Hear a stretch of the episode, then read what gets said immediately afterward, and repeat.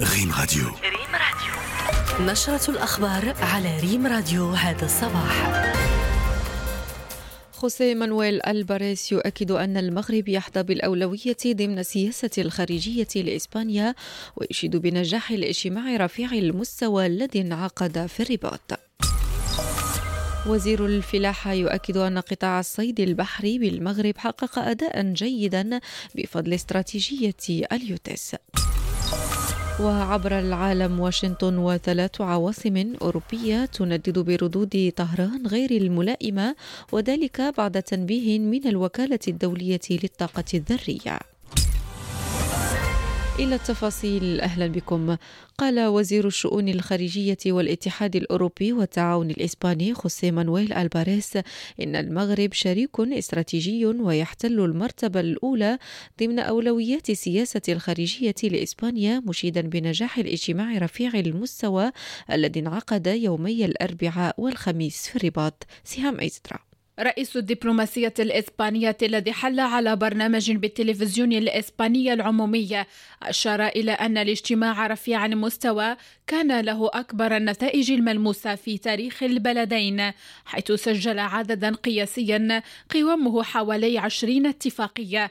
وفي هذا الصدد أكد السيد ألباريس أن خلاصات هذا الاجتماع الثنائي الأول منذ سنة 2015 هي نتائج شهور عديدة من العمل المشترك وذكر بأنه تم وضع خارطة طريق مع ديناميات جديدة وإرادة جديدة والتي تعود بالنفع المتبادل في قطاعات مهمة مثل الاقتصاد وإدارة الهجرة وكذلك التعليم والثقافة. وتوجت الدورة الثانية عشرة للاجتماع رفيع المستوى المغربي الإسباني الذي اختتم أشغاله أمس في الرباط بإصدار إعلان مشترك أعرب فيه الطرفان عن التزامهما باستدامة العلاقات الممتازة التي جمعتهما على الدوام كما جدد التأكيد على رغبتهما في إثرائها باستمرار.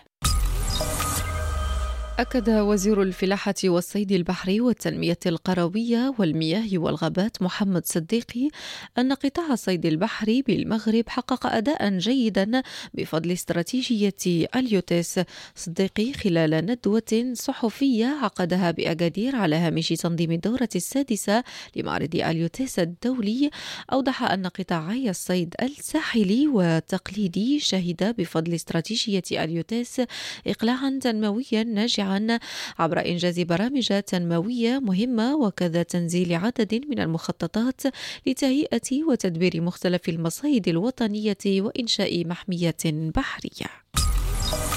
وفي موضوع آخر يستضيف ملتقى وكالة المغرب العربي للأنباء الثلاثاء المقبل محمد سالم الشرقاوي المدير المكلف بتسيير وكالة بيت المال القدس الشريف.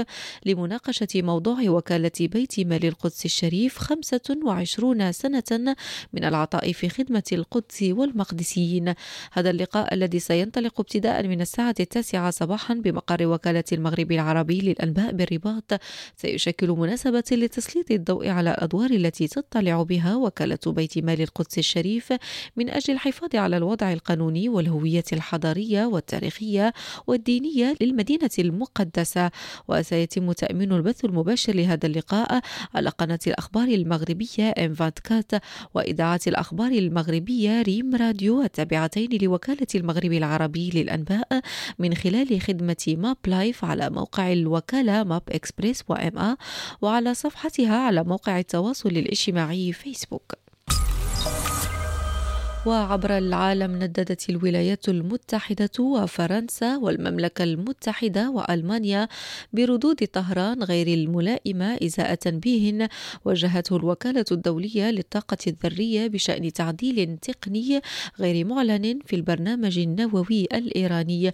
وكانت الهيئة الأممية المسؤولة عن التحقق من الطبيعة السلمية للأنشطة النووية نبهت طهران إلى الأمر بعد أن أشارت إلى تغيير في نمط تشغيل إسرائيلي لتخصيب اليورانيوم بنسبة تصل إلى 60% في محطة فوردو دون إعلام الوكالة بذلك مسبقا.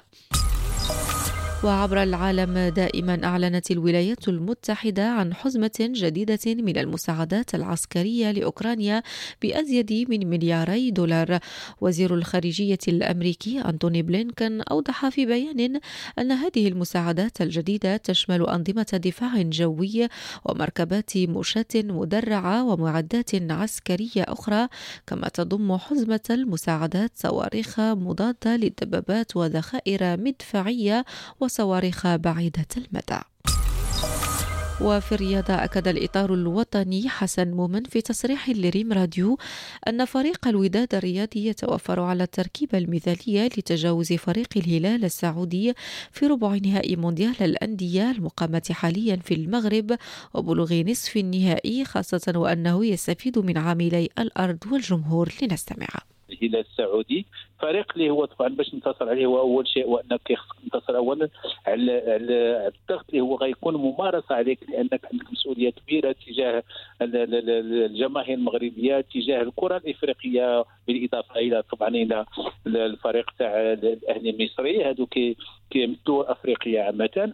وبالتالي فعلى مستوى التقني آه، آه، أنا كنظن آه، فريق الوداد الرياضي مع الحضور الجماهيري قد باش أنه يعطي أحسن ما عنده وهذا هو اللي منتظر من هذا الفريق اللي هو عودنا دائما على نتائج جيدة على تحديات كبار لأنه هو فريق تاع التحدي فريق اللي ذاته في مقابلات كبيرة.